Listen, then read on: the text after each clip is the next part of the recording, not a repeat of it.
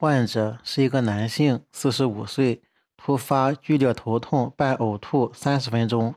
既往有高血压病史，平时血压为收缩压一百六十到九十，舒张压一百到一百一毫米汞柱，查体左侧肢体肌力二级，没有颈项强直。根据 CT 表现，初步诊断是急性脑血肿。急性脑卒中起病的患者。首选的营养检查方法是 CT，它可以明确有没有出血。如果 CT 阴性的话，往往就怀疑脑梗塞了。关于脑血肿的典型的二码表现，脑血肿的磁共振表现，第一个是超急性期，也就是在出血的当时露出了血液还没有凝固，实际上该期仅持续数分钟到数十分钟，临床上极少遇到。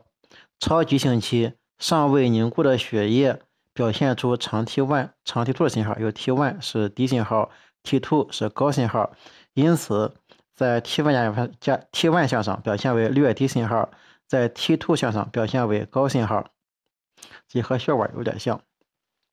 在急性期，一般是出血后的两天之内，这一期细胞的红细胞的细胞膜保持完整。细胞内的氧和血红蛋白释放出氧，变成脱氧血红蛋白，也称为脱氧血红蛋白。细胞内期，脱氧血红蛋白的顺磁性效应造成局部磁场不均匀，加速质子失相位，因此 T2 明显缩短，T2 项或 T2 星上表现为低信号。细胞内脱氧血红蛋白对 T1 值影响较小，因此 T1 图像信号变化不明显，表现为略低或等信号。亚急性期就出血后三到五天，该期红细胞的细胞膜仍然保持完整，细胞内开始出现正铁血红蛋白，因此称为正铁血红蛋白细胞内期。细胞内的正铁血红蛋白出现从血肿的周边向中心逐渐发展。由于细胞的正铁血红蛋白具有较强的顺磁性，使血肿的 T1 缩短，因此 T1 向上从血血肿周边向中央逐渐出现高信号，T2 向上一般仍为低信号。亚急性的中期出血第六到十天，该期红细胞红细胞膜开始破裂，正铁血红蛋白溢出到细胞外，称为正铁血红蛋白细胞外期。红细胞的破裂一般也是从血肿周边逐渐向中心发展。该型该期血肿 T1 项仍然表现为高信号，T2 项表现为从血肿周边向中心蔓延的高信号。亚急性期晚期，也就是十到三周，十天到三周，红细胞完全崩解，血肿主要以正铁血红蛋白为主。但血肿周边的巨噬细胞吞噬了血红蛋白，形成含铁血黄素。细胞内的含铁血黄素具有明显的顺磁性，造成局部磁场不均匀。因此，该期血肿 T1、T2 向均为高信号，但 T2 向血肿周围出现低信号环。慢性期是出血三周到数月以后，血肿逐渐吸收或者液化，病道周边有巨噬细胞，明显的含铁血黄素沉积。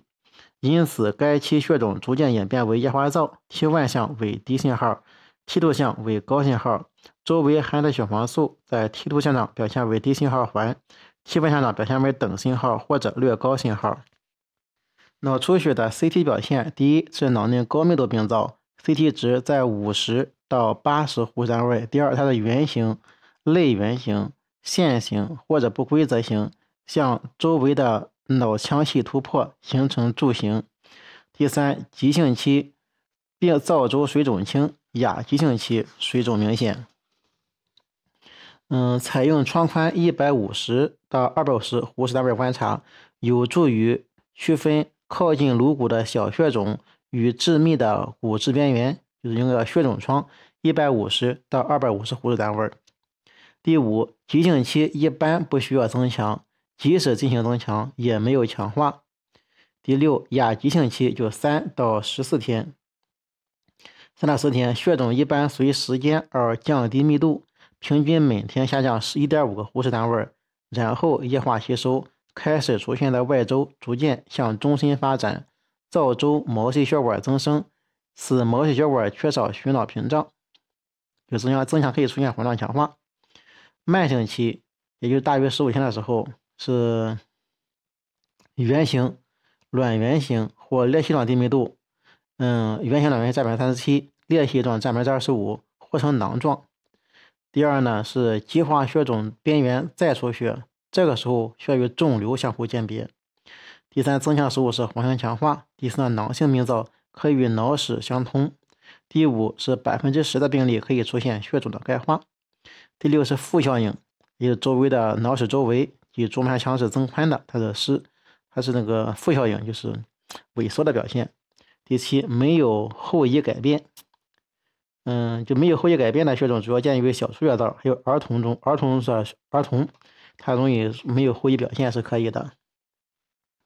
所以，脑内血肿的血红蛋白动态演变规律是从含氧血红蛋白到脱氧血红蛋白到正体血红蛋白，最后变成含体血黄素。关于出血脑出血的病因，高血压出血常位于基底节区，高血压出血常位于基底节区，动脉瘤出血多合并以动脉瘤所在部为主的蛛网膜下腔出血。动脉瘤出血多合并以动脉瘤所在部位为主的蛛网膜下腔出血。动静脉畸形多可见到等密度迂曲的血管。动静脉畸形多可见到等密度迂曲的血管。肿瘤合并出血时，多在出血周围见到等密度或低于出血的稍高密度流体。肿瘤合并出血时。多在出血周围见到等密度或低于出血的稍高密度的流体。有一个错误的说法，说烟雾病多同时出现多处出血和梗塞，患者多为老年人，这种说法是错误的。烟雾病是一种病因不明，以双侧颈内动脉末端及大脑前动脉、大脑中动脉起始部慢性进行性狭窄或闭塞为特征。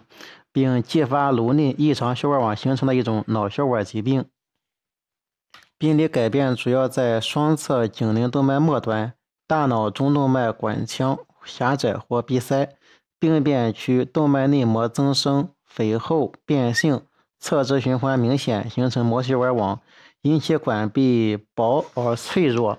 易嗯可伴发缺血性或出血性改变。它的临床表现。分为四型，第一型是短暂性脑缺血发作型，最常见，约占全部特发性烟雾病的百分之七十。临床特点是反复发生一过性癫瘫痪或力弱，多为偏瘫，可左右交替性偏瘫或双偏瘫。